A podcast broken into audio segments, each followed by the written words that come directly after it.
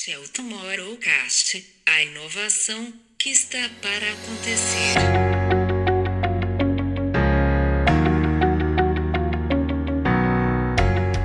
aquela cultura de vamos fazer o que o cliente quer, isto é o que o cliente quer. Quando começas a fazer o que o cliente quer, é o primeiro passo para perderes o cliente.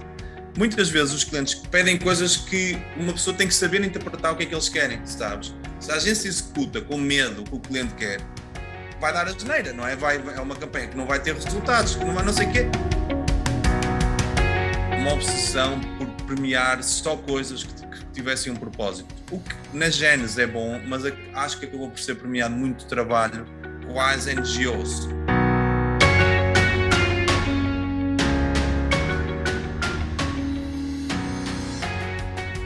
Olá, bem-vindos a mais uma Inside Talk do nosso Tomorrowcast. Nós somos o Instituto For Tomorrow e estamos aqui para trazer convidados muito especiais para conversas com quem constrói hoje o amanhã que queremos ver acontecer. Vamos sair das tendências e olhar na prática quem está a transformar negócios, marcas, narrativas e a criar futuros. Muito bem-vindos por quem está a chegar pela primeira vez ao nosso Tomorrowcast e também uh, para quem já nos acompanha. Eu sou o João Batista. Eu sou o Camilo Barros. E no episódio de hoje recebemos João Coutinho, criativo, meu Patrício premiado com o cobiçado Grand Prix em Cannes, que passou pela Ogilvy no Brasil, antes de fazer malas e aterrar na Grain Nova York e, posteriormente, na VML Young Rubicon como diretor criativo executivo para a América do Norte. Por lá ficou e hoje é cofundador, provavelmente, da primeira agência que tem os seus escritórios num barco da Atlantic, onde literalmente amarrou a criatividade num porto de Nova York. Olá, João, muito bem-vindo ao nosso Tomorrowcast. Tudo bem, João? Tudo bem, Camilo? Obrigado pelo convite. Ah, é um prazer estar aqui convosco. Prazer é todo nosso, João. Olha, no, e é uma honra uh, ter um criativo do teu gabarito aqui no, no nosso Tomorrowcast, ainda para mais nós somos apaixonados por criatividade, inovação eh, e, obviamente, por, por comunicação e estamos sempre, é muito, é muito engraçado, nós, é, é um assunto recorrente aqui no nosso, no, nos nossos programas, que uh, estamos sempre a falar do, do, do, propósito, da autenticidade das marcas e na capacidade dessas marcas trazerem transformação social uh, e para o negócio na forma como se comunicam criativamente com os seus clientes e com os, com os seus fãs.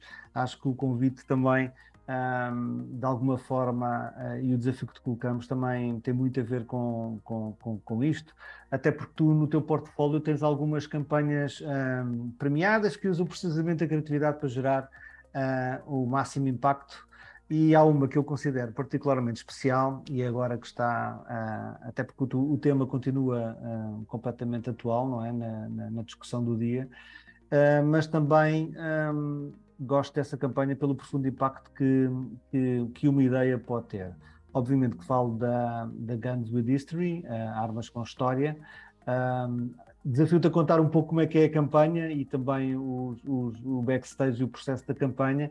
E para quem não, ainda não a conhece, embora ela tenha 5 milhões de views, pelo menos no, no, no YouTube até ontem, Uh, e depois, se calhar, também falarmos um pouco da importância que pode ter este, realmente o impacto da criatividade uh, na mudança e na, de, uma campanha e assuntos tão sensíveis, numa altura que uh, o próprio, a própria publicidade está a ser questionada e as próprias marcas estão a ser questionadas no propósito.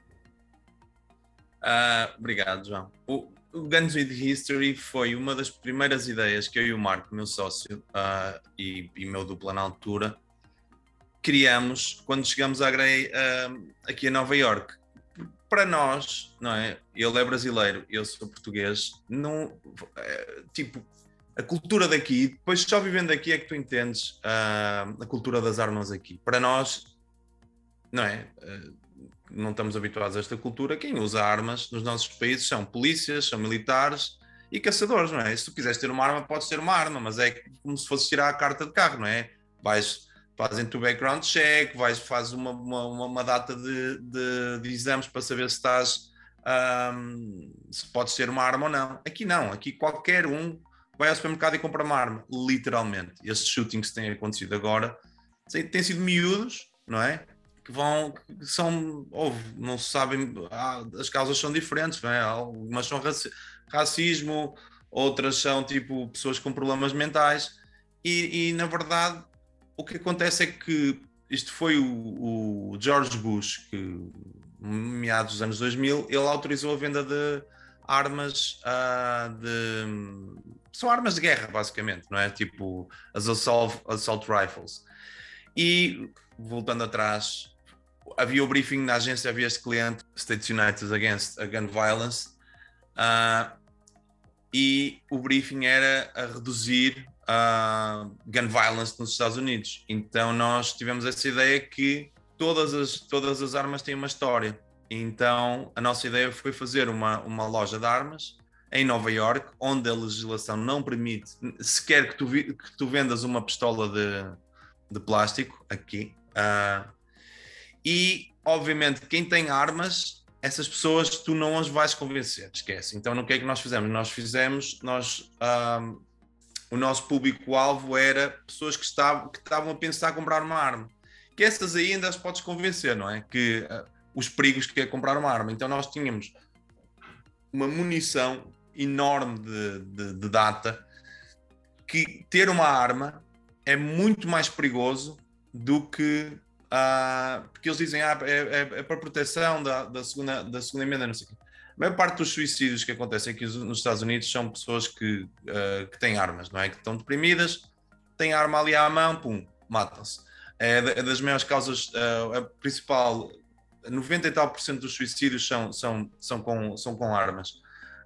Um, mesmo quando entra aquelas coisas que eles dizem o, o, o good guy with a gun é uma mentira, está mais provado que muitas vezes já houve, já houve shootings e estava um good guy com, com uma gun que não, não, não, fez, não fez nada, naquele shooting que houve ah, recentemente em, em, ah, em Buffalo, no supermercado, estava lá um homem com uma, com uma, uma arma, foi morto automaticamente, não é? Ah, então foi uma campanha que na altura nós, nós conseguimos fazer a loja de armas e uma coisa é diferente aqui nos Estados Unidos em relação a Portugal, a Espanha e ao Brasil, os países onde eu trabalhei, que é os departamentos legais das, das agências, dos clientes das marcas, é tu conseguires vender uma ideia, tu tens, tens que passar essa barreira, não é? Do legal, que é tudo super, super protegido. Então, obviamente, não sendo permitido fazer uh, lojas de armas aqui nos Estados Unidos, como é que nós legalmente conseguimos fazer foi nós passados seis meses uh, de tentarmos encontrar várias soluções, nós, nós alugamos uma loja uh, que era uma galeria de arte, tinha licença como galeria de arte e, e nós fizemos uma exposição de armas. Na verdade, uh, que era quem entrava lá achava que ia comprar uma arma, mas na verdade, se a polícia entrasse lá dentro e dissesse então vocês estão aqui a vender armas, não, nós estamos, isto é uma, uma exposição, não é? Contratamos um ator ele tinha oito histórias que, que contou desde o o Sandy Hook e histórias tipo uma mãe que foi ao Walmart com, com a criança de dois anos e, e a criança pegou na, na mala, na, na, na, arma que estava na bolsa da mãe e, e matou a mãe, não é? Tipo, uh, o que acontece? A campanha tem 5 milhões no YouTube, mas no total teve quase 100 milhões de views, porque havia um vídeo num site do, do Facebook, numa página do Facebook que tinha 60 e tal milhões, depois tinha vídeos, foram traduzidos em várias línguas teve muito impacto. Aqui foi falada na Fox News, na CNN, uh, a Rachel Maddow da, NSBC fez um, fez um episódio de propósito para falar sobre isso, sobre a, sobre a, a Gun Shop. O que acontece é que quando nós fizemos a campanha em 2015, havia 300 milhões de armas uh, aqui nos Estados Unidos, ou seja, uma arma por habitante, certo? Sabes quantas é que há agora? Há quase 600, 600 milhões ou seja, duplicou o, nome da, o, o, número de armas uh, por habitante aqui nos Estados Unidos. É um verdadeiro absurdo. E a nossa campanha era uma campanha de awareness, não é? E o que acontece agora, não sei se vocês viram uma campanha que foi super premiada em Cannes, no One Show, que é o, o Lost Class, que eles convidaram gajos de, os, os, os, tipos da NRA para darem um, um commencement speech e havia uma porrada de cadeiras vazias. Eles acharam que aquilo é um ensaio e aquelas cadeiras vazias correspondiam a todas as, todos os, uh, os estudantes que foram mortos em school shootings, não é? Uma coisa. Eu fui a, a, aos prémios do, do Clio e estava lá o, o pai de uma das. que é o, o, o, tipo, a pessoa que está à frente desta, desta associação, que é o Change the Ref, a, a dar um, um discurso de, super emocionante, sabes? Tipo, e ele dizia mesmo: vocês têm a, têm a, a, a, a indústria publicitária, são, nós temos, podemos ser agentes de mudança, não é? Podemos, não é? Temos, temos essa, essa força. O que eu acho que tem acontecido, tem, tem havido campanhas bem boas de, de gun control. Vi outro dia que o governador da Califórnia abriu, fizeram uma nova lei uh, que vai, ou seja, que as pessoas podem processar as empresas que vendem as armas. Uh, ou seja, isso foi uma coisa nova. E eu, eu, agora, depois de tantos anos, sabes, e de ter assistido só as coisas a piorarem e ver grandes campanhas, mas que acabam só por ficar no awareness, sabes, que não são eficazes nesse ponto de vista, como a nossa. A nossa foi muito eficaz, foi muito falada, mas, depois, mas não, a, a venda de armas continua, continua a crescer, percebes? O, que, o que é que eu acho que funciona aqui? É realmente é acabar com este cancro que é a NRA, não é? Esta gente horrível, Ted Cruz, o Trump, essas, essas, essas pessoas que compactuam com isso. Depois do shooting do Valde das crianças de 10 anos, foram à conferência da NRA, é mesmo tipo uma falta de respeito, é, é, são diabos autênticos. É estrangulá-los completamente, sabes? É acabar-lhes com o dinheiro, entendes? Acabar-lhes com o dinheiro. E é assim, e se as empresas, ah, as empresas as, as shops forem responsabilizadas pelos shootings e não sei o quê, se isso começar a acontecer em massa, sabes, lawsuits, lawsuits, lawsuits, e a serem, e, e, e, vão entrar em, em, bancarrota, não é? Então, todas as ideias que, que, que tenham como objetivo acabar com, com, com o financiamento de, dessas, dessas, dessas empresas, sabes? Uh, eu acho que são eficazes. Acho que temos que passar do awareness. Passar do awareness a realmente a ações que visem estrangular, uh, estrangular isso, sabes? Porque realmente aconteceu o que aconteceu e, e continuam, fizeram umas, umas, ligeiras alterações na lei para uns background checks, mas continuam a vender assault rifles, porque há o lobby, não é, das, de, de todas as, as, as empresas que fazem as armas que untam as mãos aos políticos, não é? E eles estão ali, quer dizer, são, são é uma corrupção ah, absurda, não é? Completamente. Eu, quer dizer, acho, acho que para já que vivemos tempos muito cobardes, que é muito fácil nós acharmos que estamos a, a fazer parte de um movimento, que é eu vou aqui ao Facebook ou, ou outra rede social, faço um comentário e mando, eh, deposito ali a minha raiva e acho que já isso é, é, estou a ser agente de mudança de alguma coisa, mas não estou a ser agente de mudança nenhuma. Uh, e portanto acho que esta inércia que se vive um, global tem muito a ver com isso, não é? Estas redes sociais são boas com muita coisa, mas um, neste sentido não, não tem ajudado muito. Porque acaba, tu acabas por falar para pessoas que provavelmente têm, pensam o mesmo que tu, sabes? E porque, porque os algoritmos estão desenhados assim, não é? E acabas por não, não falar com pessoas que realmente precisavam de ouvir uma, uma, uma ideia diferente e as coisas estão tão polarizadas, sabes? Ah, que uma pessoa, não, eu tenho que me expressar. Eu, eu deixei de postar no Facebook. Acho que o Facebook tornou-se uma rede tão tóxica. Tu dizes qualquer coisa, vem alguém, eu não concordo, eu concordo, eu não concordo. Vamos falar, sabe? Tipo, não é? É bom que toda a gente tenha a sua opinião, mas quer dizer, às vezes, às vezes não me apetece muito estar a ouvir a opinião de toda a gente. Mas pronto, é por aí. Uh, mas pronto, quer dizer, esta pergunta também não ia tanto no sentido de de, de, obviamente resolver o problema de, do armamento, que não só ah, é uma realidade nos Estados Unidos, mas também em outros países, como, como está aqui o Camilo, também pode dizer que no Brasil também há um, há um problema gravíssimo de armamento, e, mas são, são problemas com dimensões diferentes, mas uh, com, talvez com as mesmas origens. Mas no fundo também era tentar entender como é que um, elevar o caminho de, uma vez que a criatividade por vezes é tão discutida e, e andamos aqui passa tudo à volta, não é? No outro dia também, também vi um, um, uma notícia do. Era o Miguel Durão que, que dizia, eh, aliás, que nós, o nosso conhecido, Miguel Durão da, da Stream Tough Guy, que dizia que uh, os clientes não querem correr riscos, são clientes perigosos para a sua própria marca. Um, e que eu, eu concordo, inevitavelmente. Temos aqui dois ex-publicitários, que sou eu e o Camilo, Uh, e um dos motivos é que foi esta falta de, de, de riscos um, ah, que, que, os próprios clientes queriam correr que me levou a, a transitar um bocadinho de, do marketing para a inovação. Um, ah, tu concordas com isto, João? O que é que achas que. Concordo. E, e curiosamente, eu, mandei, eu quando vi esse, esse headline, mandei uma mensagem ao Miguel. Nós somos muito amigos e ele morou aqui em Nova York, somos, somos, super amigos, tenho ficado super, super feliz pelo sucesso que ele tem tido, uh, super merecido. Ganhar 3 leões numa agência com dois ou três anos em Portugal é o mesmo ganhar 50 numa agência em Nova York, percebes? Um, as dimensões são diferentes, os dinheiros são diferentes, é, é, é, é mesmo louvável o que ele tem feito. E disse eu concordo 100%. E há uma coisa que eu costumo dizer que é aquela cultura de vamos fazer o que o cliente quer, isto é o que o cliente quer. Quando começas a fazer o que o cliente quer, e eu passo a explicar, é a primeira, é, é, é, o primeiro passo para perderes o cliente. Muitas vezes os clientes pedem coisas e vêm, pedem coisas que uma pessoa tem que saber interpretar o que é que eles querem, sabes? Porque se nós executarmos, se a agência executa com medo o que o cliente quer e olha, não faz sentido nenhum que o cliente está a pedir, não é? Mas vamos executar isto e aquilo vai, vai dar a geneira, não é? Vai, é uma campanha que não vai ter resultados, que não vai não sei o quê, e, e, e, essa subserviência ao cliente, que é uma relação de subserviência. O, o ninguém gosta, é, é uma pessoa Uh, não é tipo andar atrás de uma namorada, andar atrás, atrás, atrás. Depois ela chateia-se, não é? Tipo, vai, vai querer andar com o outro, não é?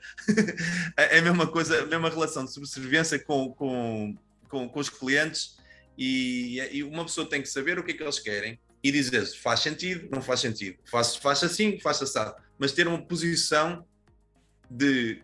Porque senão os clientes iam diretamente às produtoras, não é? Não precisavam de nós. Se era para as agências executarem as ideias deles, qual é o papel de uma agência? Uma agência tem que acrescentar valor, tem que dizer ao cliente este briefing não faz sentido. Muitas vezes faz, eles muitas vezes têm ótimas ideias, mas não sabem expressá-las, não é? E uma pessoa diz, ei, o cliente quer isto, espera, vamos ver o que é que o cliente quer. Vamos pensar, vamos respirar antes de. Eh, nestas alturas de desespero é, é quando se tomam, tomam as decisões mais erradas, não é? E, essa, e concordo 100%. Um, essa história da, da, da, subserviência das agências, sabes? De, uh, e, e, este ciclo que as contas antes ficavam 10, 15 anos nas, nas agências, hoje não duram mais de um ou dois anos, sabes? É, e não consegues construir uma marca assim. E claro que agora há um, o performance marketing, não sei o que é. Nós temos tido vários clientes que, vêm, que, fa que fazem performance marketing e acontece, não, não constroem marca e depois chegam ao pé de nós querem uma stand para, para gerar awareness, percebes? Tipo, não é assim que as coisas funcionam, não é? Tu tens, podes até fazer uma stand, podes fazer coisas e não sei o quê, mas tem, tem que ser uma, tem que se construir marca e, e, e só através de performance, quando cortas o dinheiro uh, do performance marketing, a marca, ninguém se lembra da marca, não é? Porque é uma coisa transacional, única e simplesmente, não é? E, e é, o, é o mundo que está, que está a viver hoje em dia. Acho que muito mais do que a subserviência ao cliente é a subserviência ao dinheiro do cliente, né? Não é, não é só ao cliente em si ali. Se a gente puder descer um pouco mais nesse foco, a gente vai chegar no porquê que as agências têm orientado mal os seus negócios e quando a gente fala do futuro da publicidade, a gente tem que rediscuti-lo, né? Nesse ponto. Só para a gente ficar aqui no campo dos dos brasileiros e portugueses ou dos portugueses que já criaram mais histórias aqui no Brasil, como você, é, João, como Durão, que, que comentamos agora, como Hugo Veiga, que acho que tem puxado muito a questão da criatividade, a volta da criatividade como moeda principal dessa conversa. Né? Eu, há, por muitos anos, fiquei na indústria da, da comunicação, mais ligado diretamente às agências e vinha me incomodando muito com isso, porque a, gente via todo mundo buscando inovação, todo mundo tentando se reinventar, os clientes cobrando inovação ou buscando ali seus próprios departamentos de, de inovação, enquanto as agências é, se mantinham no modelo tradicional, no, no modelo, sobretudo aqui no Brasil, no modelo regulado e seguro para as agências em termos de, de negócios, né?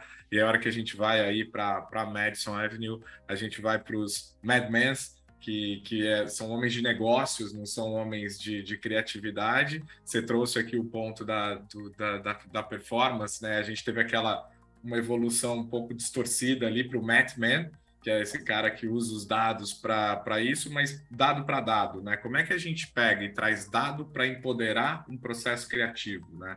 E aí, felizmente, tem muita gente chorando aí pelo fim dos cookies, mudança do IDFA, iOS 14, como é que a gente vai viver sem third party e tudo.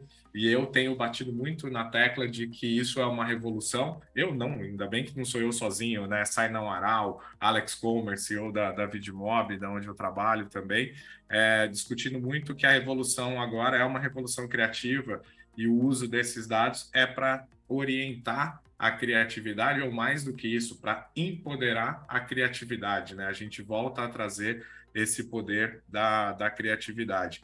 Recentemente, ali no, no, no Festival de, de, Cannes, estreou ali o documentário, né, o Kill Your Darlings, que é onde você entra também ali ao lado do Scott Galloway, que eu, eu, quando eu falo que eu sou crítico a alguns modelos, eu lembro do Scott Galloway e vejo que eu não sou nada. É, Fernando Machado ali, muita gente ali falando sobre essa essa publicidade moderna, essa volta da criatividade, né? Como é que a gente redefine criatividade? Como é que você pode contar para a gente, assim, trazer um pouco desse, desse teu tostão ali, desses 20 cents que você trouxe ali dentro do, do Keyword Darlings ali, sobre essa publicidade do futuro, para onde a gente está indo? Eu fiquei, eu, eu, eu, eu adorei o, o, a perspectiva do Scott Galloway. Ele diz que um, um criativo mid-level no, no Google é, é melhor do que tipo um criativo de topo no, em qualquer agência da WPP. Eu trabalhei muitos anos na, na WPP, mas acho que nos últimos anos, assim, bom ou mau, o Martin Sorrell tinha, tinha, tinha carisma, não é? E acho que este, este novo, esta pessoa que está agora à frente da WPP, este Mark Reed, acho que não tem carisma nenhum, sabes? E, e acho que ainda, ainda ficou uma coisa mais, sabes, mais atendimento, mais subserviência, sabes? Eu disse isso no Kill Your Darlings, eles não puseram essa parte. Eu não tenho problema porque eu não, não faço questão nenhuma de voltar a trabalhar na WPP. Uh... Ah, tá aí para colocar no Tomorrowcast, já, já, temos a, já temos a frase de milhões, João. não, tenho, não, tenho, não tenho vontade de nenhuma trabalhar lá por imensíssimas razões. Uh, e, e achei. Eh, houve pessoas que ficaram putas com. chateadas com, com a frase do Scott Galloway, mas eu acho que o bom, o que o Per quis com o documentário era trazer várias perspectivas. A do David Sable, que é completamente old school, que diz: não, não, não acho que haja burnout. Uh, o Scott Galloway tem uma perspectiva diferente, não é? Tipo, depois tens, tens pessoas que têm uh, agências uh, que acabaram de montar as suas agências como o Greg Hahn, nós, o Luca e Luca do, da, da Small, o Luca e Luca que estavam lá connosco no barco, eles são basicamente uma dupla e a agência se chama Small e eles não vão contratar mais ninguém. São eles os dois, a agência deles. E têm trabalhado para marcas como Diesel, Timberland e não sei o quê. São dois italianos que moravam aqui, que moram aqui em Nova York. Tem alguns clientes em Itália também. Depois tem o Anselmo, não é? Tipo, acho que o Anselmo é o, é o, o Anselmo Ramos do, da Gata é, acho que é, é o ponto alto da, acaba em, em, nota alta ali na a, a podcast. Ele realmente ele foi meu chefe, foi ele que me levou para o Brasil e, e ele deu-lhe muito também. E, e, é realmente uma pessoa que sabe muito, muito, muito de criatividade e, e, e para onde as coisas estão. Um, nessa perspectiva uh, de, da subserviência do, dos clientes, houve, eu estava a dizer ao João antes, antes de começarmos a, a, a gravar, foi se, provavelmente se eu não tivesse montado a agência teria saído também da, da indústria publicitária sabes? Não, não dava para, estar mais uh, não dava mesmo. Não eu tenho agora que nós temos a, a agência obviamente trabalhei 20, 20 e poucos anos maioritariamente na, na, na WPP alguns trabalhei na BBDO e na FCB também e na Low mas tipo três vezes na Young and Rubicon Lisboa Madrid e Nova York Grey Uh, Nova York foi das melhores agências onde eu trabalhei por causa da liderança, não é? Ogilvy uh, no Brasil. Uh, mas provavelmente não, não, não iria para o lado do cliente ou iria explorar inovação, não sei, iria fazer qualquer outra coisa, mas para mim a indústria tal como ela está, e acho que é o que tu dizes, está num, num processo de revolução, sabes? O, acho que o Covid, com a história do trabalho remoto, baralhou, tipo, as coisas estão mesmo fragmentadas e o que nós temos sentido agora é que há imensos clientes, imensos, imensos, marcas grandes, com vontade de mudar, que estão fartos do, do, do, de que as agências sejam subservientes, de terem um mau serviço, sabes, uh, dessa relação de dependência que não. Nós, houve, nós, nós, te, nós éramos até. Nós começamos em, em janeiro de 2020, de 2021, eu e o Marco, meu sócio, do Brasil, Atlântico. O nome da Atlântico é porque ele é do Brasil, eu sou de Portugal. Estamos em Nova York, tem o Atlântico. Nós queríamos um nome que fosse uh, intemporal e que desse. Se quisermos abrir a Atlântica em Lisboa ou em São Paulo, podemos, ou em qualquer. fosse um, um nome que desse para, para exportar e, e, e, tem tido bastante receptividade. Então, nós uh, hoje em dia somos 10 pessoas full-time, mais, um, mais umas, sei lá, outras 10 que, trabalham connosco no, em, em regime freelance mas eles aqui chamam permalancers, que são pessoas que trabalham connosco já numa base permanente, uh, ou seja, e em novembro éramos, era eu e o Marco, full time. E tínhamos uma rede de freelancers. Uh, e, e, o que é que nós dizemos às pessoas, às nossas pessoas? É somos nós que dizemos, tipo, aos nossos, a um diretor criativo que nós temos, que ele é meio maluco e que adora trabalhar tarde e aos fins de semana, não sei o que, disse, não, só vais, é assim, Obviamente, nós fazemos tudo por tudo para não se trabalhar noites e fins de semana, que nós achamos que é isso que leva ao burnout e, e a esta insanidade da, da, indústria. Então, somos nós que dizemos aos nossos, às pessoas que trabalham connosco: não trabalhem à noite, não trabalhem ao fim de semana. A partir das seis da tarde, não há e-mails. Assim, se há uma exceção ou uma urgência, é, tem que ser a exceção, não pode ser a regra. O que aconteceu, o que acontece nas agências é que a regra a exceção tornou-se a regra. Então é normal trabalhar aos fins de semana, é normal trabalhar, ver e-mails a voarem até à meia-noite e tu tens de estar ali a. a... E torna-se muito mais difícil quando tu tens filhos, não é? Quando tens filhos pequenos, é, é, é impossível, é, é uma coisa, é uma tortura autêntica. Então nós estamos a tentar criar algumas regras para nós próprios, sabes? Tipo, não há mais e-mails a partir das seis da tarde, vamos fazer os possíveis, sabes? Excepcionalmente, vai haver um fim de semana, vamos ter que trabalhar ou uma noite, mas não, as pessoas têm que ter qualidade de vida, mesmo não é, não é só quem tem filhos ou não sei o quê. Tem que se criar condições para as pessoas ficarem connosco muito tempo e para nós conseguirmos reter o talento. O que acontece? Se nós atirarmos imenso trabalho às pessoas com quem nós estamos, vamos acabar por rebentá-las. Elas daqui a três meses estão, estão fartas uh, de nós e da agência e vão-se embora. E é este ciclo vicioso, não é? De, de, não, de, não, de não tratar bem do talento que, que se tem, que acontece nas, nas, grandes, nas grandes multinacionais. Há, há, porquê? Porque, porque se está muito dependente do dinheiro, não é? Está-se dependente do dinheiro, é preciso faturar, faturar, faturar. É tipo uma fábrica de encher chouriços e, e, e, não há, e as pessoas são números, sabes? As pessoas são literalmente números e, e não é assim que nós queremos que nós estamos a, nós, nós estamos a trabalhar para clientes grandes, estamos neste momento a fazer a maior, o maior investimento que, o, o, que a Amazon Prime Video uh, vai fazer em, em, em, publicidade. Estamos a lançar as uh, Thursday Night Football uh, exclusivo no Prime Video.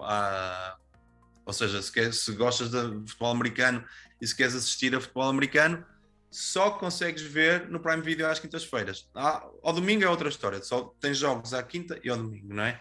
Então é uma mega campanha. Eu estive em Los Angeles a semana passada, o meu sócio vai a sábado para Los Angeles filmar a segunda parte.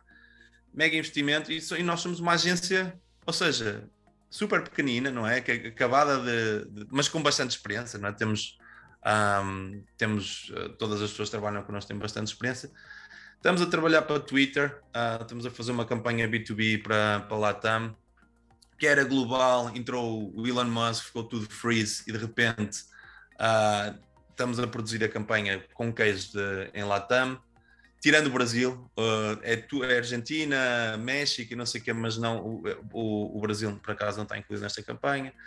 Estamos a trabalhar para o Yahoo, que é nosso cliente, fizemos uma, uma ativação para uh, de branded content com, para o All-Star Game da, NBA.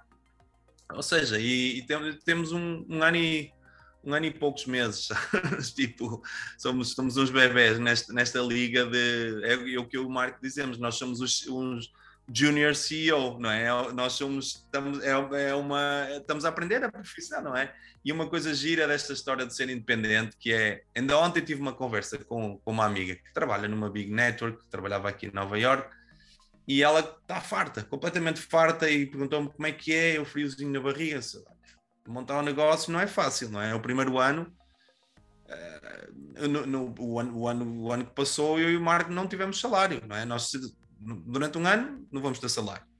Ao fim do ano, vê-se o dinheiro, o dinheiro que conseguimos fazer e divide-se alguma coisa, mas investimos na agência, não é? Nós decidimos sempre uh, investir. Mas, mas, assim, eu tenho três filhos, o Marco tem um filho, tem uma mulher, ou seja, é, uma pessoa tem uns, uns custos ali que, sabes, dá, dá, pensas assim, bem, será que fiz certo? Não, não pensas um, um, um segundo em, em, desistir, percebes? Mas, um, mas é complicado. Nós, nós, nós tivemos vários business partners que queriam entrar connosco, mas lá está, não, entrava dinheiro e, e, e, e saía a independência, não é? Perdíamos a independência e nós quisemos todas as decisões que nós tomamos são decisões criativas. É uma agência gerida por criativos Uh, contratamos agora uma General Manager com quem nós trabalhamos na Grey e ela é uma pessoa 100% focada uh, na criatividade. Temos um CSO inglês 100% focado na criatividade. Todas as decisões são. A última palavra é nossa. Não é de, um, uh, de pessoas que não percebem nada de criatividade, sabes? Obviamente, nós ouvimos toda a gente, mas há, há, há uma altura em que tem que se tomar uma decisão e essa. E a última palavra é uma palavra de, de criativos todos os, os, clientes e todos os negócios que nós tivemos até agora vieram exclusivamente através do, das relações que nós fomos estabelecendo com criativos uh, no passado. E é, isso é, é, é, a nossa batalha tentar trazer a criatividade para os criativos, sabes? E serem os criativos que têm a última palavra uh, a falar. Obviamente, lá, tipo, é. Uh, essa história, para mim, a, a, a melhor coisa de, de, de, ser independente é, é liberdade, sabes? É tu, é tu seres dono do teu futuro, não é tu estás a trabalhar para, um, para uma dessas big networks e não sei o quê, de repente chega, olha, vais-te embora, dedicaste a tua vida toda aqui, como temos visto acontecer com imensas pessoas, não é? Que perderam aniversários dos filhos, trabalharam nas férias todas e não sei o quê, depois são levam um pontapé na bunda e, e, e, tudo isso é esquecido. E ninguém, ninguém te traz esse tempo de volta, não é? Uh, então acho que esta nova, esta nova, um, este novo ciclo de, de, agências independentes, sabes? As pessoas realmente a ter, e nós temos falado com outros líderes de agências independentes e, e é engraçado, sabes? Partilhar o conhecimento o que é que eles passaram, o que é que nós estamos a passar. Um, uns começaram há quatro anos, outros começaram há três anos, sabes? É muito engraçado esta, essa partilha de conhecimento. O nosso CSO, ele disse uma coisa engraçada, que foi, acho que foi o John Haggerty que disse uma coisa. Todas as agências começam diferentes, mas todas elas acabam iguais. E é isso, é uma coisa que nós nos estamos constantemente a lembrar, sabes? Uh, temos que ser polícias todos os dias para não acabarmos como as outras agências, sabes? Para não acabarmos a ceder, por, mai, por maior que seja o cliente, sabes? Tipo, nós tínhamos acabado de começar a trabalhar para a Amazon Prime, cliente gigantesco de sonho, não é? E sexta-feira santa, nós demos a sexta-feira santa à, à, nossa, à nossa equipa. E eles, quinta-feira à noite, pedem, ah, pedem que queríamos ajuda com um script para um, para um projeto que nem sequer era nosso. E eu e o meu sócio falamos, ah, e nós pensamos assim, o que é que a WPP faria? Ou Omnicom ou IPG? Ligaria, ligaria às pessoas, olha, afinal, o, o, dia que nós tínhamos dado e já tinhas planos com a tua família, afinal não vais ter, não é? Toca a trabalhar porque são os clientes muito grandes. O que é que nós fizemos? Falamos com os senhores da Amazon Prime e dissemos, olha, a Atlântico está fechada amanhã. Já demos o dia ao nosso, à, à nossa gente nós conseguimos arranjar um freelancer se vocês quiserem para, para quebrar o galho e para resolver isto. Mas a nossa equipa está. Tá, eh, tem o day off, não é? Não, sabes? E eles respeitaram isso. Uh, o, o, nosso cliente está em, está em Los Angeles e nós estamos em Nova York, eles estão três horas atrás de nós e eles sabem que a partir das, das 3 da tarde deles, nós não, não temos reuniões com eles, porque isso depois entra nas nossas 7, 8, 9 da noite, entendes? E respeitam isso. Mas mas isso foi estabelecido no início. Nós estamos, olha, se vocês conseguiram fazer reuniões connosco da vossa parte da manhã e o vosso início da tarde, seria ótimo, porque assim nós conseguimos. Óbvio, as coisas funcionam super bem e não há uma subserviência de ah, o cliente está em Los Angeles, vamos trabalhar até às nove da noite todos, todos os dias, como outras empresas uh, fariam. Então, sabes, e, e mesmo, e, e, temos que nos lembrar disso, seja um cliente, seja um cliente de dois tostões ou um cliente gigante, sabes? Um, João, tem um ponto que eu acho que ajuda vocês a, a ter essa coisa, somos diferentes, né? Que eu queria trazer aqui. Primeiro que eu ia te fazer uma pergunta que, que tirando a nossa audiência de millennials, né, que aí nos Estados Unidos lideraram aí a The Great Resignation por conta de buscar lugares que têm propósito, que tem é, esse olhar do porquê que eu não tenho, não sou obrigado a comer pizza e trabalhar nesses horários malucos aí que você estava comentando que é por que, que a gente sai de grandes corporações que nos oferecem conforto, que é, imagino que é o que você tinha em tempos de WPP, de, de grandes networks aí, e, e, arrisca, mas acho que tudo isso você passou de forma que a primeira coisa que eu posso traduzir é a, a paixão que você tem pelo que você faz e a como resgatar isso, né? Acho que eu fiquei aqui ouvindo você falar e fazendo correlações aqui com a minha vida e de mais um monte de gente que partiu para isso. Mas você tem um simbolismo nessa história do ser diferente é, sobre a Atlantic, que a Atlantic ela é um barco. Conta um pouco para gente dessa, dessa significação física da, da Atlantic, porque o, o, o publicitário está acostumado a ficar em barco lá em Cannes, na Riviera Francesa, durante o festival. Como é que é isso? Trabalhar o tempo todo dentro de um, dentro de um barco?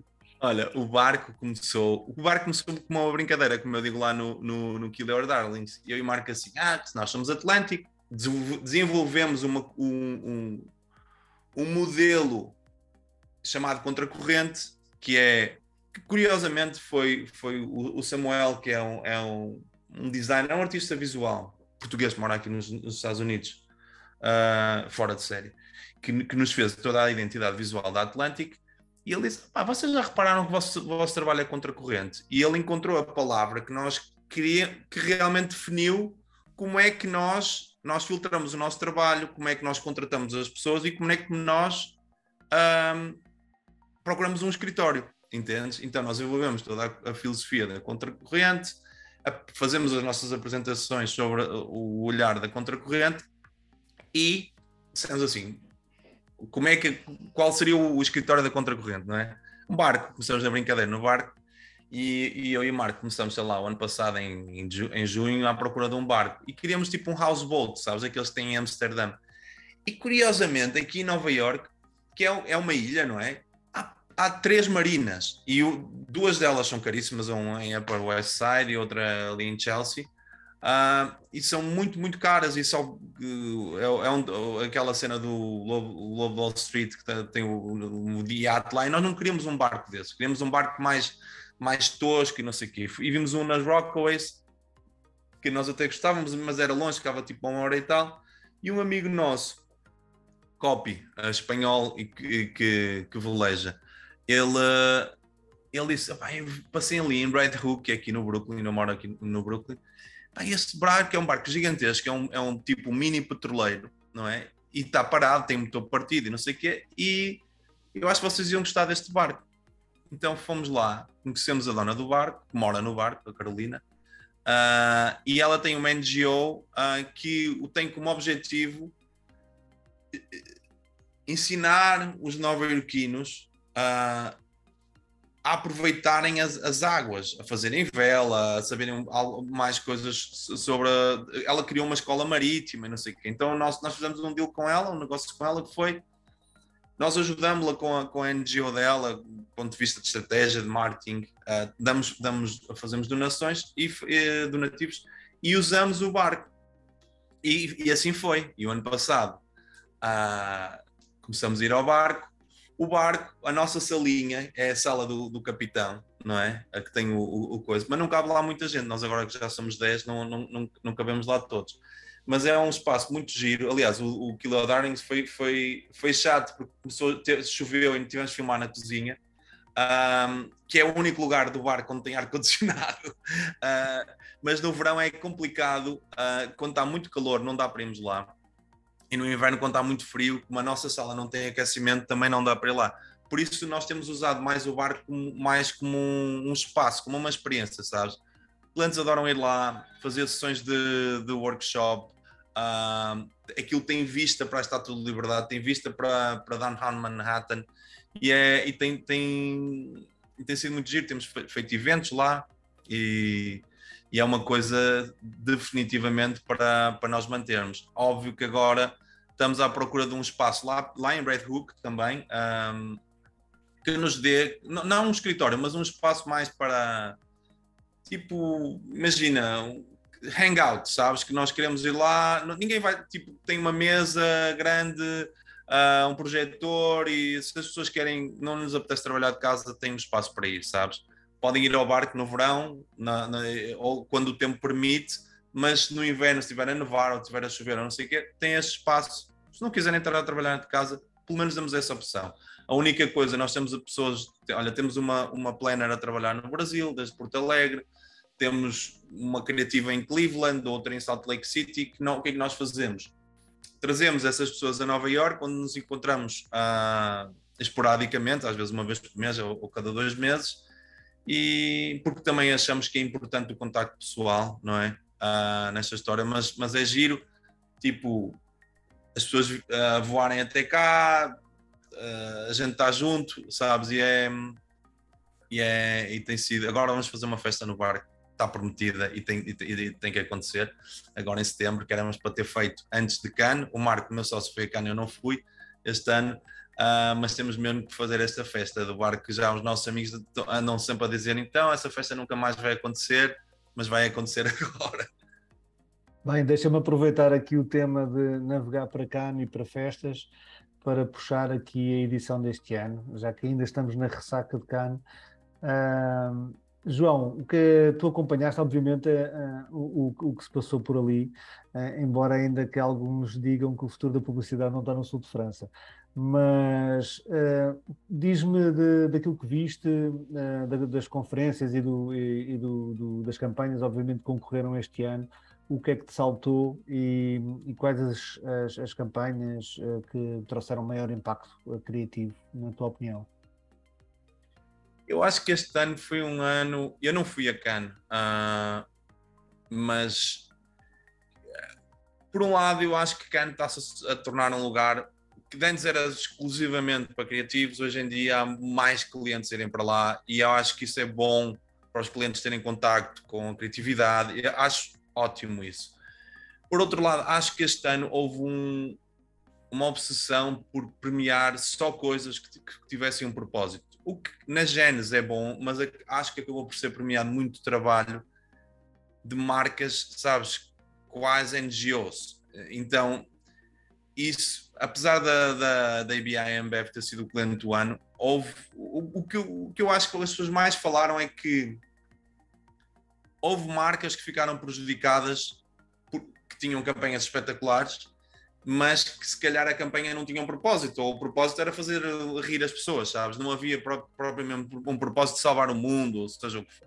Nós tentamos sempre dar esse, esse, esse dar um propósito até nós uma das nossas campanhas favoritas que nós fizemos na Grey, que foi para uma campanha de limpa para-brisas uh, de Bosch e nós fizemos o ângulo que nós encontramos foi se tens uns limpa para-brisas velhos podes matar animais inocentes, não é? Até aí nós demos um propósito às coisas, fizemos uma, uma parceria com a Human Society um, e tentamos sempre dar um propósito porque uh, hoje em dia a publicidade não é mais um monólogo, não é? é um diálogo e, e, nós temos que dar algo de volta aos consumidores pelo tempo que eles passam com as nossas marcas, não é? Nem que seja uma gargalhada, não é? Ou um choro ou algo, algo seja uma coisa que não seja só puramente transicional, não é? Tipo, que haja, que haja algum tipo de, de engajamento, não é?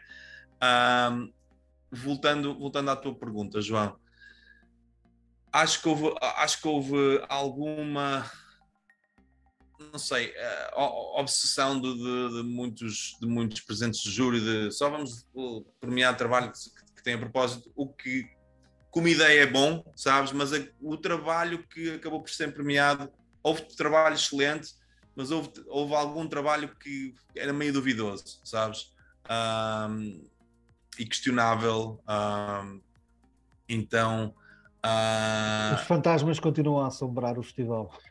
Sim, sim. Acho que, acho que tem esse problema. Acho que tem esse problema uh, ainda e eles, eles têm que resolver isso, sabes?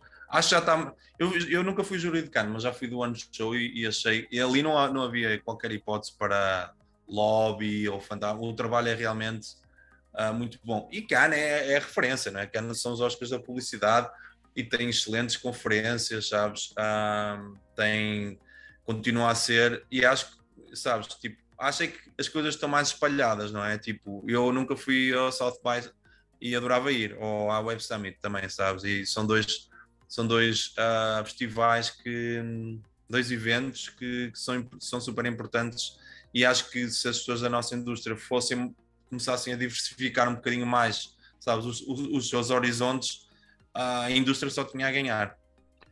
Nós vamos estar nesses dois eventos, Aliás, estamos até uh, em alturas de falar das nossas missões, uh, para quem estiver interessado, e fica aqui já o convite também para tu vires connosco, tanto ao South By como agora, o próximo será, obviamente, a Web Summit aqui em Lisboa, mas vamos a isso. Em novembro, não é? É. Em novembro. É. De 1 a 4 de novembro, e o South By depois é de 10 a 19 de março.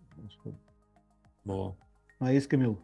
É isso. Queríamos muito agradecer, João, seu tempo aqui com a gente. É pode até parecer que a gente fica buscando só as pessoas que têm um discurso alinhado conosco, o que não é uma verdade, a gente adora ser contraponto, a gente adora entrar em discussão, mas eu fico muito feliz quando eu vejo que tem pessoas como você olhando para o futuro da, da comunicação como um todo, né? Acho que comunicação hoje vai muito além da publicidade e o nosso poder criativo vai muito além do, do que fazer anúncios, né? Até a gente tem falado muito aí nos últimos episódios sobre a com a produção de conteúdo através de, do mercado de influência e tudo.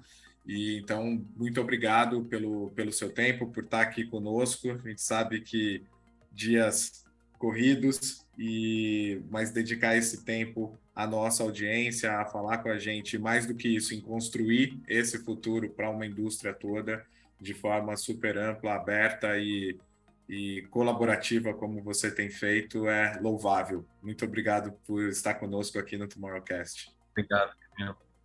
Obrigado, João. Foi um prazer. Tá? Obrigado. Boa sorte. Tchau, tchau. Tchau, tchau, João. Tchau. Obrigado.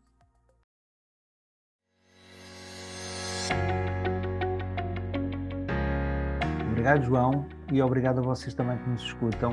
Um, ao fim de mais um Tomorrowcast. Para a semana estaremos aqui outra vez com vocês. Muito obrigado e fiquem por aí.